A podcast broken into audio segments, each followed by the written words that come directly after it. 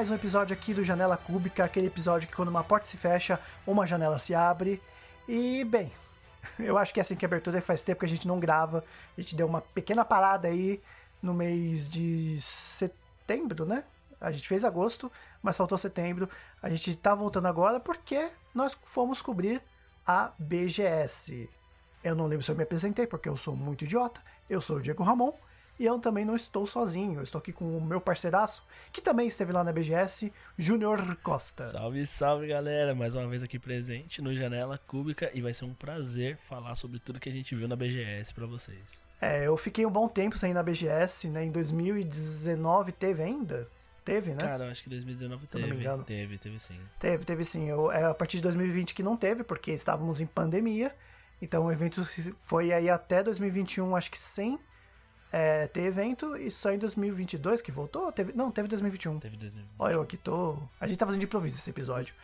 Mas 2020 não teve, acho que 2021 teve, né? Então, eu lembro que teve um pessoal que foi. não, não, não sei confirmar se teve 2021, porque, se eu não me engano, acho que ainda tava naquela parada de rolar evento online, coisa do tipo. Eu não sei se a BGS foi presencial, mas eu, eu arrisco dizer que 2021 eu acho que não teve. Depois a gente vai colocar aí um aviso aí da nossa GLU, inteligência artificial. Mas 2022 teve, nós estivemos. Não, peraí. Eu, eu sou tão ruim de matemática, gente. Realmente não, não. 2022 não teve, foi 2023 que teve, que nós. Não. Eita, pera. Nós estamos em 2023, né? 2023, por isso que eu tô falando É, que 2021 eu acho Foi que não teve. 2022. Não, não teve. 2022, que, que eu tô lembrando que o pessoal foi, e 2023 agora, que a gente foi cobrir, né? Boa, garoto. Eu não vou cortar isso. Eu não vou cortar isso. Os ouvintes vão ver ah, o meu erro aí ao vivaço, entre aspas. Mega. E acho que é isso, né? É, bom, eu tô cobrindo, acho que a BGS desde 2014, foi o que eu te falei na, no domingo. Uhum. É, eu lembro que foi a primeira vez sem ser imprensa, um amigo meu tinha ganhado né, o ingresso, ele participou de um concurso, alguma coisa assim. Aí ele ganhou dois ingressos, me chamou, eu fui com ele, a gente até cobriu um pouco tal. É, só que sem ser imprensa. Aí a partir de 2015, 2016, eu acho que eu fui nesses dois como imprensa. Pelo, eu fui um pelo site Humanoides, eu fui um outro por um outro site que eu comecei a escrever também, que eu não lembro o nome. Ah, depois eu fui pelo Nerd About, que é meu antigo canal no, no YouTube. Caraca, você tem uma, você tem uma E- estradinha longa aí, então. É, mais ou menos, né? Bem mais ou menos.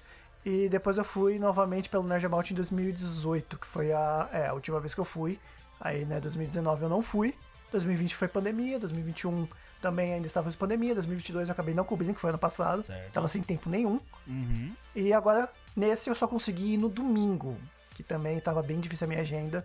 Eu fui só no domingo. É verdade. E eu lembro que até, que até no meu antigo blog eu até escrevia sobre o evento, criticando, falando um pouco de diário e tal. Depois eu vou colocar tudo aí no post pra galera seguir um pouco do que eu frequentei por lá naquela época.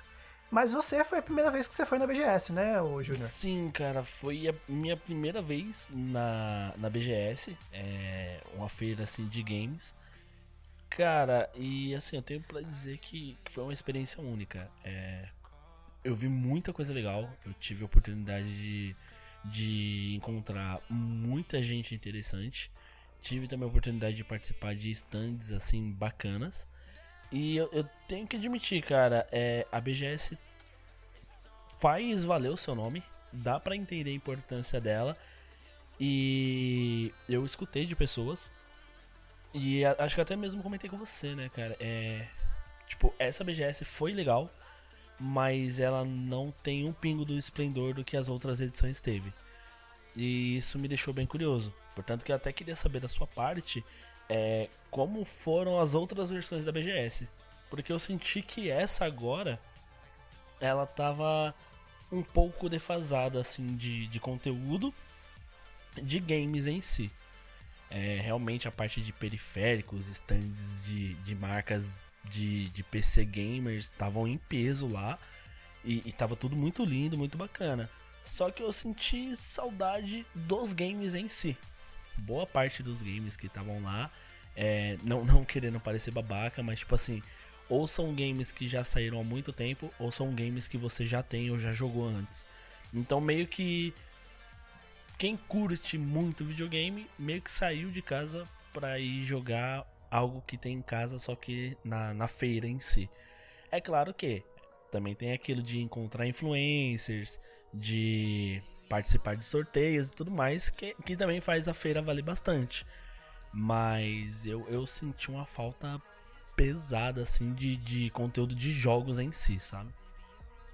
Sim, exatamente. Acho que até realmente comentei com você, né, que acho que depois do pós-pandemia, eu não sei como foi 2021, 2022 no caso, mas 2023 realmente eu senti ela bem mais fraca, né, porque desde 2014 até aqui eu vi essa feira, tipo, estourar, né, e a gente até, né, realmente comentou. A gente jogou, acho que só Street Fighter, pelo menos no, no, no domingo, né? É, eu também não tinha jogado, então para mim foi até uma novidade conhecer um pouco mais de como tava esse, o novo Street Fighter. Uhum. E realmente, em 2014, eu lembro que tinha muita coisa assim acontecendo. É, tinha um stand pra, do, do, Kinect, né? O Kinect na época era um estouro, né? Então tinha lá o jogo do Harry Potter, né? A, a Sony tava ali em peso. Eu lembro que, que eu cheguei. Teve uns dias antes que eu cheguei a cobrir é, 2014 já estava no site que eu estava escrevendo. Só que 2014 eu não fui como imprensa, é isso. É, eu lembro que eu, eu fui no stand da Sony, a Sony tava, tipo, abarrotada de jogos. Lançamento, o jogo já tinha sido lançado. É, uns, uns dias atrás eu tinha ido com esse mesmo amigo cobrir um evento da Namco em São Paulo. Né? Então a gente acabou conhecendo os grandes desenvolvedores, a gente depois viu eles lá no evento né, no evento fechado, é só pelo, pra imprensa. Ali eles estavam junto da galera, né? Acho que isso que é o legal da BGS, né? Você tá andando assim no evento e de repente você encontra o Ed Boon, que é o criador do Mortal Kombat. Certo, é. Tem até um conhecido meu que falou e falou, pô, Ed Boon, é, please, é, take a picture, né? Uhum. E falou, é, tirou com ele, que ele é bem acessível, né, no evento.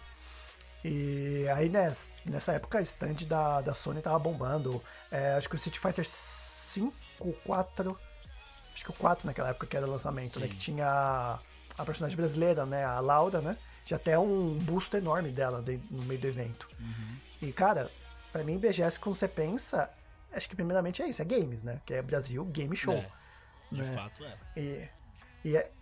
e é sempre uma rivalidade, porque era lá o stand da Sony e era lá o stand da Microsoft. Uhum. O que nesse evento nenhum dos dois estavam, né? Não. E não é uma coisa só do Brasil, né? A Sony, ela já tá saindo de todos os eventos na E3, quando tinha E3, ela já estava desistindo e fazendo só o evento dela. Né? Uh, depois, de um, depois de 2014 começou a entrar aquele aplicativo da Sony que você entrava para agendar o seu jogo para você jogar no, nos eventos, que é o aplicativo né, mundial. Sim. E é ruim porque você entrava, você ia colocar o jogo mais badalado, já acabava em instantes quando abria o para pegar as vagas, né?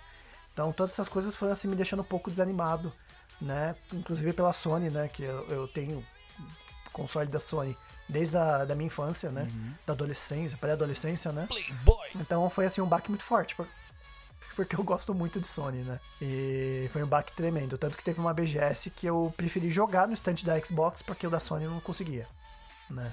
Os jogos que eu podia ainda jogar que era, né, multiplataforma. É, acho que é isso, né? O, e esse ano realmente foi mais fraco, não tinha as gigantes né? Mas nem de longe deixa de ser um evento mega importante, porque como a gente está aqui no Janela Cúbica, né? Aqui a gente fala muito sobre entretenimento, sociedade e cultura, né?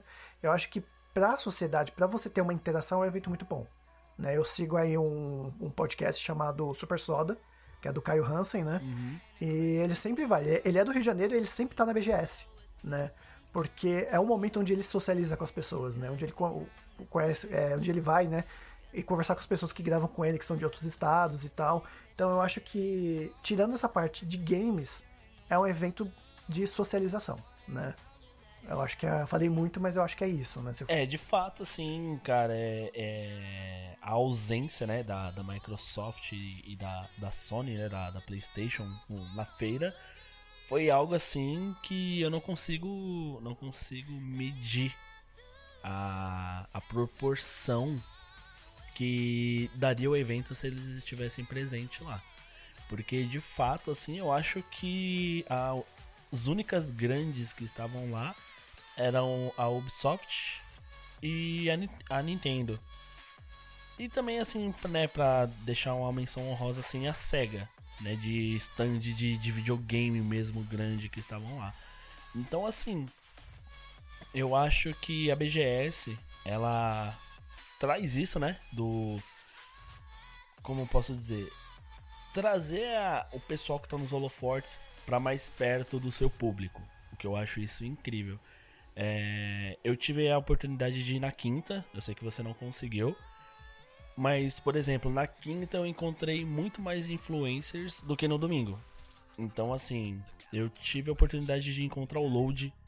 Eu acho até que. Se bobear, não. Acho não. Nossa, que legal. É, eu tive, eu tive a oportunidade de encontrar o Load. Troquei uma ideia com ele ali rápida. Acredito que talvez eu saia num vídeo dele. Que ele esteja falando da BGS. Que era até de organizar o tier list dos jogos que saíram esse ano. É, tive, tive a oportunidade ali de trocar meia dúzia de palavras, até mesmo porque ele tava na correria dos vídeos dele.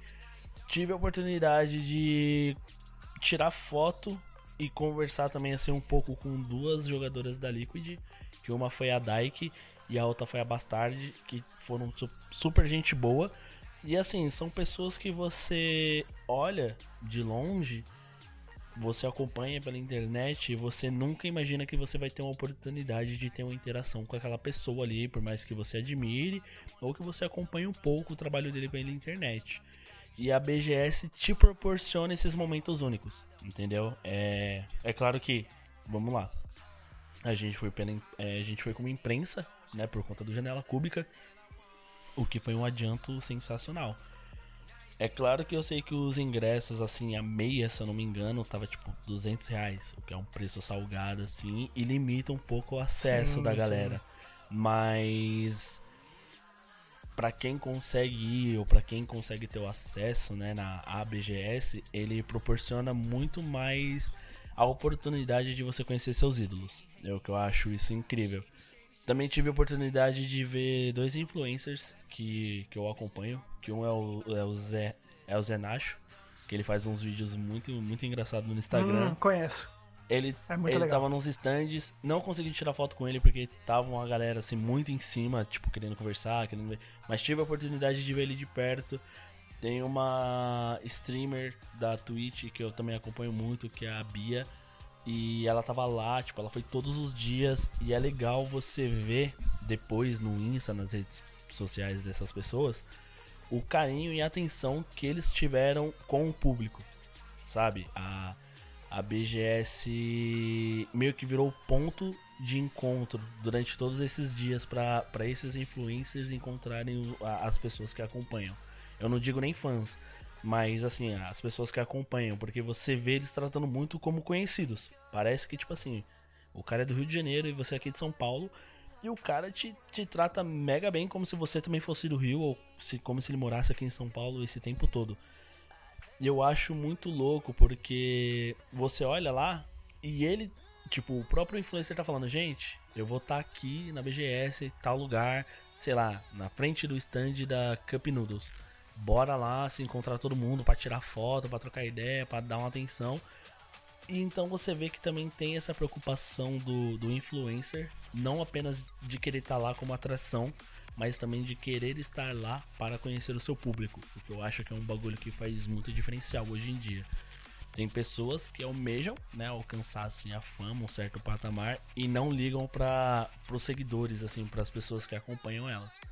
E por outro lado, tem pessoas que não se importam tanto com a fama ou com o status que está lá em cima, mas se preocupam em conhecer as pessoas que seguem ela ali, tá ligado? Então, para mim, assim, a BGS foi, foi especial por esse ponto, sabe? Por conectar pessoas. Sim. Por conectar pessoas. E infelizmente também eu arrisco a dizer que a BGS vai acabar deixar, né? vai acabar deixando de, de ser uma feira de games e vai passar a ser uma, uma feira de influencer, né? Porque também arrisco a dizer, arrisco a dizer não, né? Afirmo que boa parte da galera que foi lá não foi tanto pelos jogos, né? Foi mais pelas atrações, porque querendo ou não, os influencers acabam sendo atrações, né, do evento. Ah, você vai em qual dia? Ah, eu vou no dia que vai estar o Jovem Nerd. Ah, você vai que dia? Uhum. Ah, eu vou no dia que vai estar o dublador do Woody, o dublador do Goku e o dublador do Buzz Lightyear. Então, assim, a galera vai em alguns dias específicos, mais pelos influencers do que pela, pelos jogos em si. Até mesmo como eu te disse, Né? faltou muito Microsoft, faltou muito a PlayStation. É, não sei se era por conta da aquisição da, né, da, da Blizzard também, assim. Eles não se preocuparam em, em mostrar nada no evento. Eu sei que a Microsoft estava enrolada com isso. A Sony já tá querendo pular fora e ter um evento dela, mas eu acredito que a Microsoft, se não tivesse nessa briga jurídica para né, aquisição da, da Action Visa Blizzard, é, acredito eu que talvez ela estaria na BGS.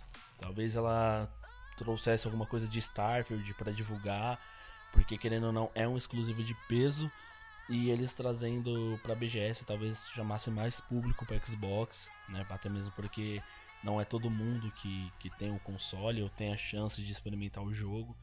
Então, eu sei lá, eu acho que se a Microsoft não tivesse na, na ambição de comprar tudo que ela tá vendo pela frente, talvez ela tivesse na BGS.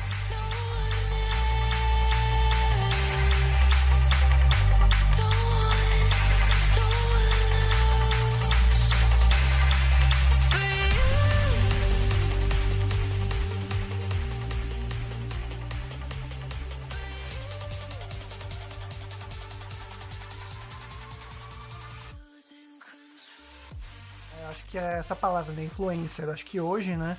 Qualquer pessoa que cria conteúdo, ela acaba se tornando influencer. Né? Eu vejo isso até, por exemplo, né, a minha noiva, ela é fotógrafa, ela tem que ter o Instagram, ela tem que estar postando. Eu acho que tem um pouco ali de tentar ser uma influencer para conseguir clientes, né? Posso estar errado também, tô falando aqui, né, do, do improviso, né, filosofando em cima, né, de- de- dessa coisa, né? Hoje você tem as pessoas que são do esportes, você tem as pessoas que fazem lives, né? Eu só queria entender um pouco disso, né? Necessariamente quem faz uma live é um jogador de esporte ou é só uma pessoa que o time é, patrocina para divulgar, né? Por exemplo, o Team Liquid, né? É isso, né? Como que é essa coisa? Então, no, no caso da Liquid, é, a Liquid tem né, as suas jogadoras e os seus jogadores de, né, de do, do competitivo, né, do cenário competitivo de Valorant, se eu não me engano, de CS também. É, só que o lance é, a Liquid contrata alguns influencers por fora, só que não necessariamente eles fazem live boa parte da galera que faz live ou que tá streamando são os próprios jogadores, né? Os próprios atletas, né? Os e... Cyberatletas? É, Oi? Cyberatletas, não é essa palavra que? É, pode É, acredito. Acredito que seja pô, eu não eu não sei o termo correto, então eu tô com medo de falar besteira. Apesar que assim, né? Ele é um esporte mental, né? Isso. Assim como o xadrez, Jogos da né? mente, né, que eles chamam. Também é um esporte. Então, É. assim, é, são os próprios atletas, né, da, da, da, cor, né, da corporação, do, do, do- da organização, que eles vão streamando enquanto eles estão treinando ou até mesmo jogando por lazer. Às vezes, sei lá, eles têm um número alto de seguidores, então eles postam lá no- nas redes deles, tipo assim, ó, galera, vou fazer live jogando umas partidas de Valorant. Então a galera vai assistir, né, as lives e também acaba sendo um treino para aquele, aquele atleta.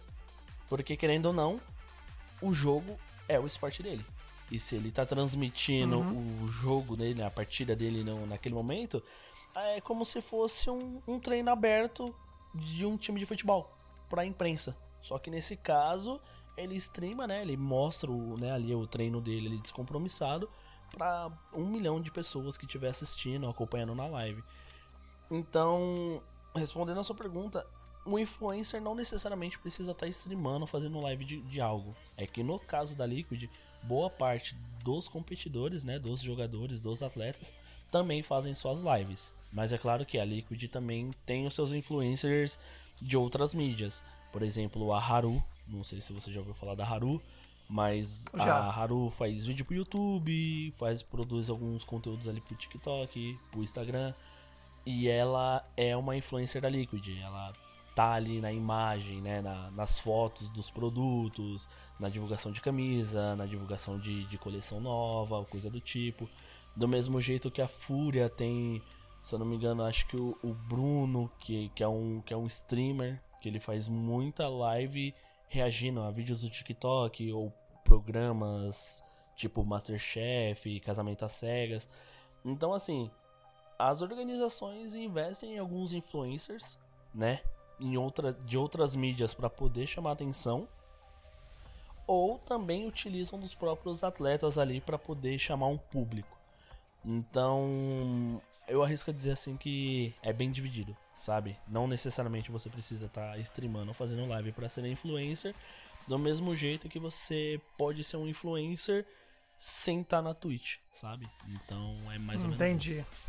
Ah, entendi. É, realmente é contratar uma pessoa de fora, ela vai ser a cara ali da, né, pra trazer, né, o, o Pra mostrar que a cara da. Eu ia falar corporação. Da corporação, corporação também.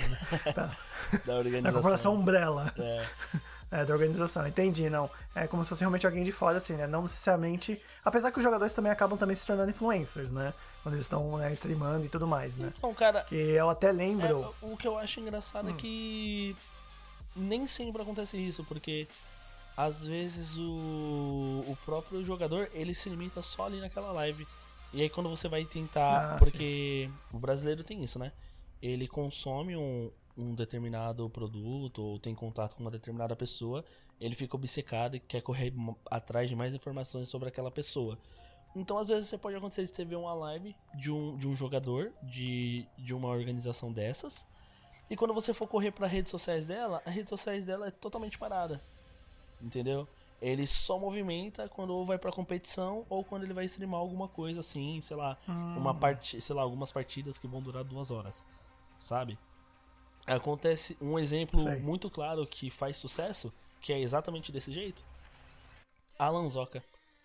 As lives dele hum, ba bate cerca de 1.900, quase 2.000 pessoas por live, simultaneamente ali. Ele é jogador também, né? Ele não é jogador competitivo, mas ele streama muito jogando diversos jogos. Só que aí quando você vai para as redes, Acho que... pras redes sociais dele, é, ele não posta story com nenhuma frequência. Às vezes ele posta um story de comida, ou tipo, sei lá, que ele saiu com a namorada dele.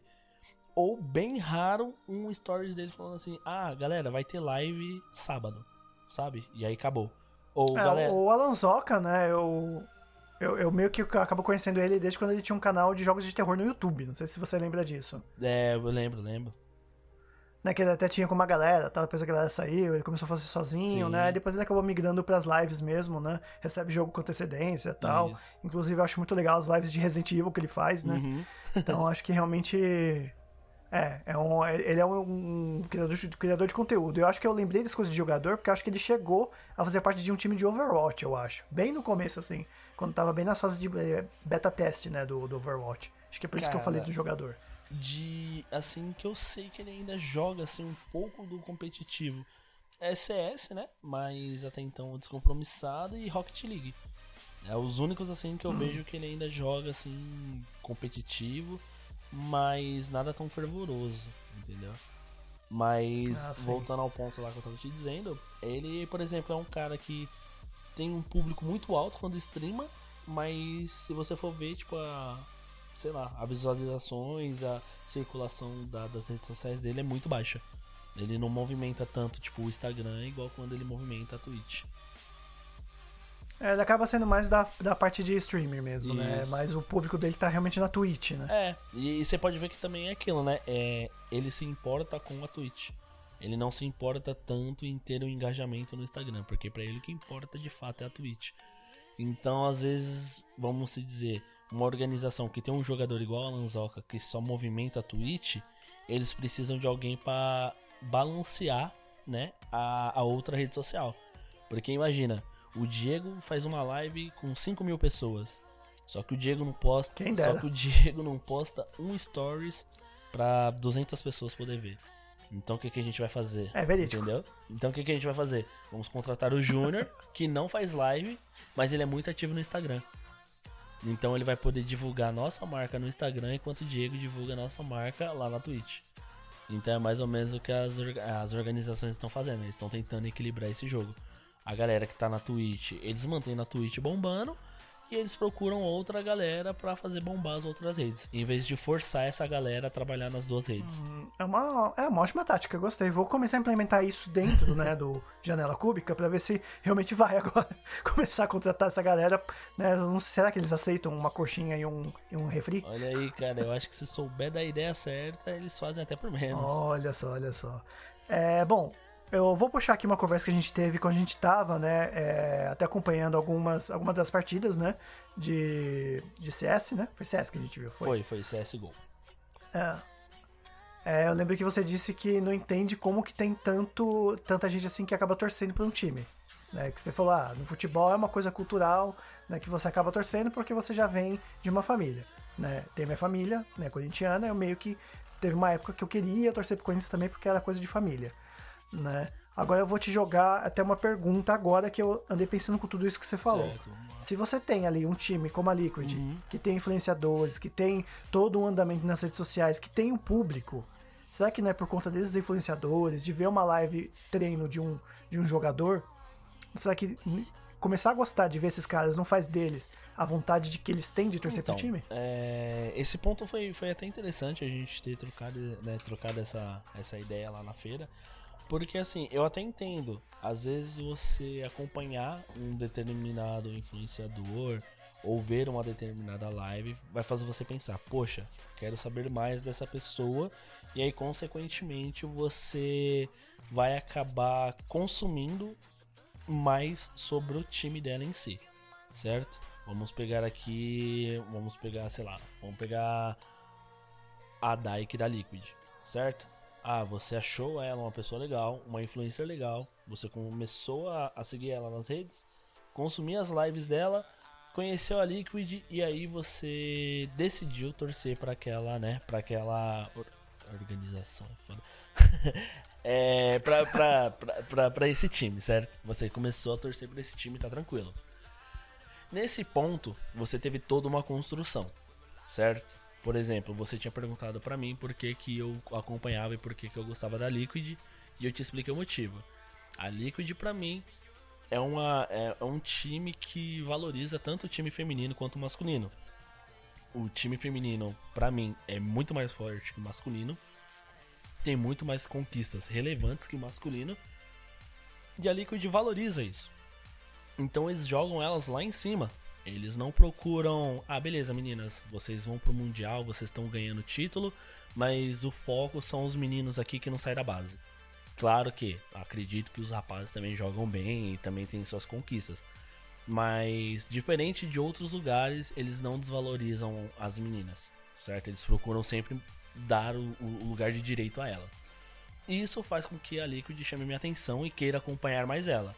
A partir do momento que a Liquid começar a vacilar né, nesse ponto de não valorizar de acordo a, a as pessoas que estão trazendo de, os devidos holofortes para a equipe, eu vou deixar de seguir, porque para mim ela vai ter perdido ali o valor dela, né? Ela vai ter meio que per, ter perdido o sentido para mim. Agora o lance que eu que eu te que eu indaguei lá para você que eu questionei é que eu não entendo uma pessoa que simplesmente acordou e falou assim: "Ah, beleza. Hoje eu vou torcer pra, sei lá, pro Grêmio, tá ligado? O Grêmio criou ali o criou o time dele de esportes, se eu não me engano, na eu fui na criou na quarta. Na quarta eles criaram e divulgaram tudo na quarta para na quinta tá lá na BGS. Certo? O que que leva o Diego a acordar e falar assim: "Ah, hoje eu vou ser torcedor do time de esportes do Grêmio", sendo que você não conhece o Grêmio, você mal e mal sabe que é um time de futebol e você não conhece nenhum jogador. Então, assim, o, o que eu queria entender era o que leva uma pessoa a criar um fanatismo disparado por um time assim do nada. Entendeu? Por exemplo, cara, é uma parada linda de ver. A Fúria tem uma bateria lá de escola de samba que toca fervorosamente. Você viu lá, né, na, na final, né, do, dos rapazes. Sim. Só que, cara, se eu te falar que na quinta, que foi a final das meninas, a parada tava muito mais surreal. A escola de. A, bateria tava, tava, tava, tava, arrebentando, assim, estourando. Estourando assim mesmo, arrebentando. E eu falei, gente.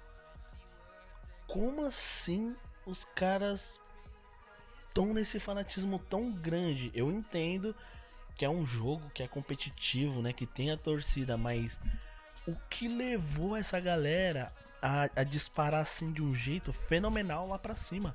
Porque assim, nos outros esportes, é, eu entendo, porque é que eu te falei, é uma parada cultural e o time, sei lá, é desde 1890 que ele foi criado. Cara, as, as organizações de esporte, vamos colocar aqui que elas foram criadas, sei lá, 2018, chutando assim mais, mais baixo, mais alto. Não, não, não, não posso afirmar com toda certeza, mas vamos colocar aqui que, que vamos colocar aqui não, né? Elas são relativamente no, novas no mercado, certo? Não é uma parada que sim, tem uma sim. que tem, ah, nossa, eu torço pra Fúria, a Fúria tá 50 anos no mercado. Não. Entendeu? Ah, eu torço pra Loud, eu torço pra Fluxo, eles estão aí há 70 anos né, de estrada no esporte. Não, não estão, entendeu? E aí eu queria entender como que essa paixão surgiu de um jeito explosivo, tá ligado? A ponto da galera, tipo, sorrir e chorar com a derrota do time. Entendeu? Eu vejo aquilo, eu fico, eu fico sem chão, eu fico abismado, eu fico, caralho. Como que. Como que o brasileiro se apaixona de um, de um jeito assim fenomenal, tá ligado? O, o brasileiro, quando. É, o que eu consigo imaginar, né? Uhum. É aquilo que, que eu te falei, né? Que é aquela coisa de querer ser parte de um, de um grupo, né? Ser parte de uma tribo, ser parte de um fandom. Né? Assim como uma pessoa que gosta tanto de uma série vai encontrar pessoas e começa a discutir com pessoas, começa a estar em grupo e começa sempre, sei lá, nós somos os Doctor Who's, né? A gente gosta de Doctor Who. Eu acho que é a mesma coisa que você pegar, ah, eu vou ali porque acho que é um time que talvez eu vou encontrar as pessoas, né? Ou é um grupo de pessoas que, se, que joga e acaba assistindo e fala, ah, vamos torcer pra esse time.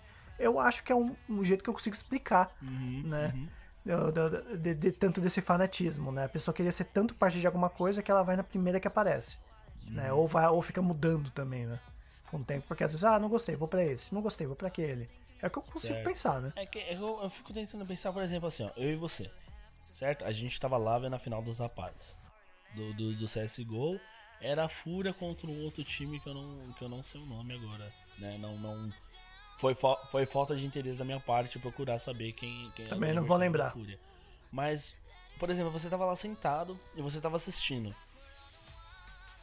Em algum momento ali você tem, tem teve assim um, um sentimento de ah, vou torcer mais pra esse do que pra aquele. Em nenhum momento. Entendeu? Nem conhecia, né? Os jogadores, Então, nem ninguém. o lance é como que o Diego vai acordar numa quinta-feira, 9 horas da manhã e falar assim: "Ah, então aquele time que tava na BGS, vou torcer pra ele hoje". Entendeu? Como, como, que, como que você desenvolve e fomenta esse sentimento dentro de você? É, é essa, essa é a parada que eu fico. Beleza, eu acompanho um pouco o cenário e eu fui lá e te mostrei. Você totalmente neutro, não tem um time, não conhece uma organização, não tem um influencer preferido que, que acompanha ali aquele time. Se daqui a um mês eu te perguntar, e aí, Diego, tá torcendo pra algum time de esporte? A sua resposta vai ser a mesma de hoje. Não, nenhuma. Entendeu? Então é esse que é o lance que eu quero que eu queria saber. Como que uma pessoa ch- chegou nesse ponto de ah, eu vou torcer pra essa e conseguiu fomentar isso em outra pessoa, que aí meio que vai indo como um sistema de pirâmide, né? Você vai e fomenta um, aí esse um vai fomentar dois, aí esses dois vai fomentar quatro, aí esses quatro vai, quando você vai ver você tá no topo da pirâmide porque você foi o torcedor fundador da bateria da torcida organizada da Fúria, tá ligado? Então assim, A gente teria que entrevistar uma pessoa dessas pra saber, né? Por que, que ela chegou a esse ponto de ser o líder da, da bateria da de escola de samba do, do grupo, Isso, né? de, de ser o. de- o que que levou ela a ser o primogênito pra, pra torcer pra essa organização, Ó, sabe? Se alguém que é torcedor de um time e tá ouvindo esse podcast, manda uma mensagem pra gente. Pode ser no próprio Spotify, pode mandar nas nossas redes sociais, arroba janela cúbica, ou na minha própria, que é Diego, arroba Diego na janela, ou manda também pro, pro Júnior, né? E aí, é aquela coisa. Participa com a gente, fala, opa, eu quero falar mais, vamos gravar e vamos trazer você aqui. Que é interessante pensar sobre isso, né? Não é uma crítica né, vazia, a gente quer entender mesmo o porquê que chegou a esse ponto de você torcer pra um time. Isso, o porquê dessa paixão, Sim, sabe? eu até meio que já, já me interessei muito por esporte. Cheguei a acompanhar no Facebook, grupos, né? mais de um esporte até na, pra- na realidade. Uhum. Mas às vezes a gente tem tanto pouco tempo, né, pra, pra poder acompanhar tudo que a gente quer, que tem coisas que acaba cedendo. E como era uma coisa nova, eu sempre cedia, Uhum. né, deixava de canto, né, o esportes ia fazer outras coisas que eram mais prioridade pra mim. Então eu nunca acabei colocando, né, na minha lista de prioridades, né, ir atrás e conhecer mais sobre esportes. Assim, conhecer descompromissado. Né? Cheguei um momento que eu falei, ah, o Red Kennedy tá agora com o Corinthians. Como eu já venho de uma família de corintianos, talvez eu vou começar a acompanhar esse canal. Só que também não acompanhei. É, acaba né? sendo aquela. Então, pra mim, foi isso. Acaba sendo aquela parada que você vai dropar, sabe? Tipo, ah, hoje, hoje Sim. tem. Que nem. É, levando o exemplo do futebol. Você. Mesmo você não torcendo pra um time específico, se tem um time que você simpatiza, você sabe quando que ele joga. Se é quarto, se é domingo agora, se foi quarto, se foi domingo da semana passada. Certo? Sim. Agora, do- de um time de esportes, se você falar pra mim assim, ah, então, a galera foi campeã do campeonato, eu falo, ah, legal. De quando que foi? Ah, 2022. Sabe, não, não é uma parada que, que, que, que me, que me afeta, que me fomenta de querer saber, sabe? Se um brother chegar pra mim e falar assim, ah, Júnior, vai ter um jogo de determinado time sábado. Ah, vou falar, legal, eu vou ter isso na minha mente. Só que se eu não firmei, não combinei com a pessoa de assistir, vai chegar sábado, eu não vou me importar de procurar o resultado na internet ou coisa do tipo. Eu vou ficar na minha e uma hora, assim, se surgir no ar, ok. Se não surgir também, tá de boa. Entendeu? Só que tem gente que tem ali o calendário anotado, tipo, olha, hoje é o jogo da- das quartas de final da primeira etapa da Sul-Americana de Valorant. Eu falo, caralho, embaçado, mas e aí, quem é que tá jogando? Não sei, entendeu? Mas essa galera aí tem tudo anotado e, e vai no bar e, e assiste a live e reúne a galera na casa, o que é muito surreal, entendeu? Então essa galera sim, cara, tem, tem, tem isso aí anotado e eu acho, acho admirável, entendeu? Exatamente. Eu sei que assim, tem uma época que eu via muito o burburinho do, do, do- do CBLOL, né? Que era quase como se fosse uma final de Brasileirão e tal, porque ia, ia né, no, no estádio, tinha show ao vivo. Então nessa época que eu comecei até a me interessar pelo tema que eu vi por causa disso, né? Que era um big deal, né? Você ir na final, ver show e tudo. Acho que até o Jovem Nerd, né, no canal, acabou fazendo vídeo indo, né, nessas finais, né? Então, tô, sei lá, é, eu vi mais por conta disso, de- desse Big Deal, mas de longe, é lógico que eu não conhecia nenhum time, é lógico que não me afeiçoei assim na hora assim que eu vi, né? Eu só achei legal pela grande festa que é, né? É, o, e o que é muito louco, né? Porque tanto as finais são um mega evento, entendeu? Eles têm uma estrutura Pra, qual- incrível. pra qualquer jogo, né? Pra qualquer jogo, pra qualquer jogo. Eles têm uma estrutura, tipo assim, fenomenal. Eles levam atrações muito boas, DJs, músicos, assim, pra, pra apresentar a final. Que você fala, porra, isso aqui, é, sei lá, é, é melhor do que esse show do intervalo de, de jogo de futebol ou de outro esporte aqui no Brasil. Entendeu? É, é, um, é, um, é uma estrutura, é uma parada tão grande, tão bem organizada, que eu não sei Sim. como mais pessoas não olham pra É isso, né? Eu acho que a gente acabou entrando nesse âmbito porque foi o que a gente acabou consumindo mais quando a gente foi pro evento, na falta de games, né? Que é lógico, se é pra jogar um game antigo, eu prefiro jogar aqui em casa, É. né? Às vezes nem em casa, porque sem dinheiro pra comprar tanto, tantos jogos, né? Uhum. Então a gente acabou vendo mais pra esse âmbito, que era ou né, o esportes, ou os influenciadores, ou até música, né? Que a gente teve aí música ao vivo também, até entre um jogo e outro, né? Sim, sim. No palco principal. Tive- tive- Até tivemos- mesmo o indie game, né? Que acaba sendo um ambiente muito bom pra eles, né? Pra, pra poder mostrar os seus jogos, buscar apoiadores, buscar patrocínio. Até isso a gente acabou deixando um pouco de lá. A gente passou pela Avenida Indie, mas foi só aquela passagem, só pra, né? Não dizer que não esteve ali. Né? Então acho que. Cara, e a Avenida, e a, e a Avenida Índia ainda tava mais cheio do que muito stand de lá, né? Exato, né? Exato, porque tem. Portanto que a gente quase não conseguiu andar. É, né? A gente até parou, porque tinha gente indo e voltando, né? E o indie, ele tá se tornando, acho que, uma coisa popular, né? Tanto que teve lá o Sea of Stars, né? Um, um, um RPG um, que por turno, né? Bem assim, como se fosse um primo distante do, do Chrono Trigger, né? Sim. Que fez muito sucesso. É um jogo indie, mas também com valor de jogo AAA, praticamente, é, já, né? Fica aí o questionamento, ele pode ainda ser considerado um jogo indie com um valor cheio desse, cara? É bom a gente pesquisar e ver quem que colocou dinheiro ali, como que foi toda a criação, porque se é realmente um jogo que teve um financiamento coletivo, alguma coisa assim, ele já é, né? Já não é tão indie assim, né? Mas quem somos nós para julgar? Porque Celeste, Celeste era um jogo indie também. Lindo demais, é. Esse jogo é realmente. Não, e Celeste ele correndo um pouco aqui do, da pauta, né? Da pauta que não tem pauta. né? O Celeste ele foi um jogo que ele quebrou uhum. paradigmas, né? Porque ele ganhou como melhor jogo indie, né? No, no, no VGA, né? E ele foi indicado o melhor jogo do ano. Então, só que ele chegou com os grandes, né? Junto então, com os então, grandes. Só que aí eu te questiono agora.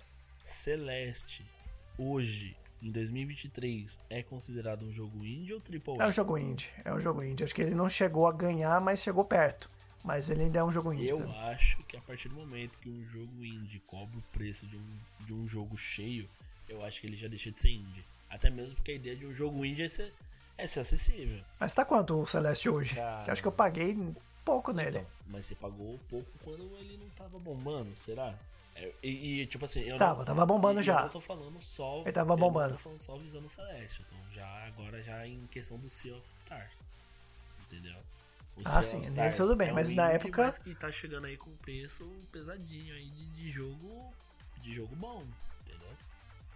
E aí ele pode ser considerado sim. indie? Não sei, fica aí no ar aí, galera que, que me diz. É. O Sea of Stars realmente não tem muito o que dizer sobre isso, mas o Celeste já era na época que ele tava bombando, e acho que eu paguei 50 conto nele, acho que foi isso, se eu não me engano. Celeste, que é um ótimo jogo, merece um port para celular, só acho. Não tem ainda? Cara, eu acho que ainda não. Pelo menos eu não achei ainda. Não, deveria ter. Deveria ter, deveria ter. É um jogo muito bom mesmo e que vale a pena ser jogado. É, também acho.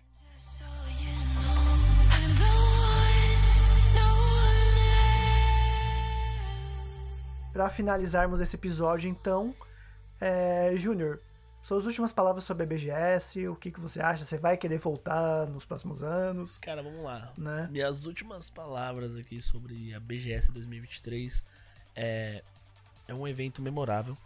Realmente marcou bastante assim a, né, a minha vida. É um evento que eu quero muito voltar para poder ver ela no seu esplendor. Eu acredito que nos próximos anos a BGS vai estar tá mais forte a BGS vai ter mais, mais jogos, mais coisas de qualidade. Porque eu também acredito que a indústria de games vai estar muito forte no ano de 2024. Tudo dando certo, quem sabe a Sony e a Microsoft não voltam a olhar pra gente e não pensem em, em dar a vossa graça pro nosso público, né? De estar lá presente, trazendo coisas legais. Eu também acredito que a Ubisoft vai estar com mais jogos do que apenas o Assassin's Creed entendeu? Então, assim, eu acho que 2023 teve poucos jogos, mas jogos bons. Porém, na questão de variedade, a BGS pecou. E eu tô curioso e na esperança de que 2024 seja muito melhor. E se tudo der certo, a gente vai estar lá Com certeza, né? Eu realmente, foi para mim, foi o evento mais fraco de todos os que eu participei. Né, eu acho que ele teve um grande esplendor né, depois de 2015 e tal, porque eu lembro que em 2014 ele tava bom, né? Eu já vou fazer aquele mesmo, tava bom, parece que tava ruim, parece que piorou. Não, não é isso não. mas, mas depois, com o tempo, ele foi crescendo porque o Brasil começou a ter bastante investimento, né? A gente teve jogos legendados em português, dublados em português, né? Agora parece que abaixou um pouco pós-pandemia, mas eu acho que ainda dá para voltar, porque o Brasil ele é um bom mercado para game. A gente tem muitos, a gente tem muitas pessoas que gostam, então é um evento que deve continuar pela história dele. Como eu falei, como as pessoas se socializam quando vão para lá, quem é da área, né, se socializa. É, acho que só por isso merece continuar, independente do que for nos próximos anos. Mas sim, espero né, que volte a ter, porque eu, eu quero voltar a ver, tipo, entrar no stand da Sony e ver, tipo, aquele esplendor, tipo, ah, vamos lançar aqui o jogo e tal, todos os desenvolvedores ali é realmente muito legal você estar tá ali naquele meio. Então acho que para mim é isso. E galera, né, continue esse papo aí nos comentários desse podcast. O Spotify, que é a principal casa do Janela Cúbica, tem, né, uh, um, um, local específico só para comentários. Você pode comentar lá sobre o episódio, o que você achou, o que, que você espera se você foi na BGS. Comenta lá também, né? A gente também tá em outros agregadores de conteúdo, né? Não só Spotify, estamos no Google, no Amazon Music, né? Tá tudo aí na descrição. Você vai conseguir acompanhar no agregador que você preferir, né? Ouvir esse episódio. E, né? Comenta também lá nas nossas redes sociais, arroba Janela Cúbica, e também aonde encontra você, né, senhor Júnior. Isso aí, galera. Vocês podem me achar lá no Instagram. É só procurar por Junior Coast, que eu tô lá. É Junior Underline Coast, né? C-O-A-S 2 T's. Tô lá. Se vocês tiverem críticas, sugestões de episódio, pode mandar lá pra gente nas nossas redes sociais. A gente vai estar tá de braços abertos. Vamos analisar as propostas de vocês. Se vocês tiverem sugestões de pessoas acessíveis para participar, ou se você tiver a fim de participar, também deixa lá uma mensagem, manda um direct pra gente. A gente vai ver a possibilidade de vocês estarem, né, é, comentando ou até mesmo participando de, de um programa assim específico com a gente, caso seja de vontade assim de vocês. Exatamente. Então é isso, galera vamos ficando por aqui e para finalizar esse episódio, Júnior, traga para nós uma música de algum game que você gosta muito, muito mesmo, para acabar com chave de ouro. Cara, música para sugerir aqui que o nosso querido Xota na Cama tocou na quinta-feira da BGS. Devil Trigger do Devil May Cry 5. Puta, cara, foi acho que foi a parte alta assim da, da orquestra porque eu achei foda. É a música de um jogo assim que eu gosto muito, de uma franquia que eu gosto muito, porque Devil May Cry é Devil May Cry, cara. As músicas, a trilha sonora de toda a trilogia, de toda a saga, assim, é. Cara, é surreal. É, é muito boa. Então fica aí minha sugestão. Devil Trigger do Devil May Cry 5, sem erro. Pode apostar, galera. Pode adicionar na sua playlist de treino que vai fazer sucesso música de bater PR. É isso aí, gente. Então ficamos por aí e até o próximo episódio. Fui! Falou, galera. Tchau, tchau.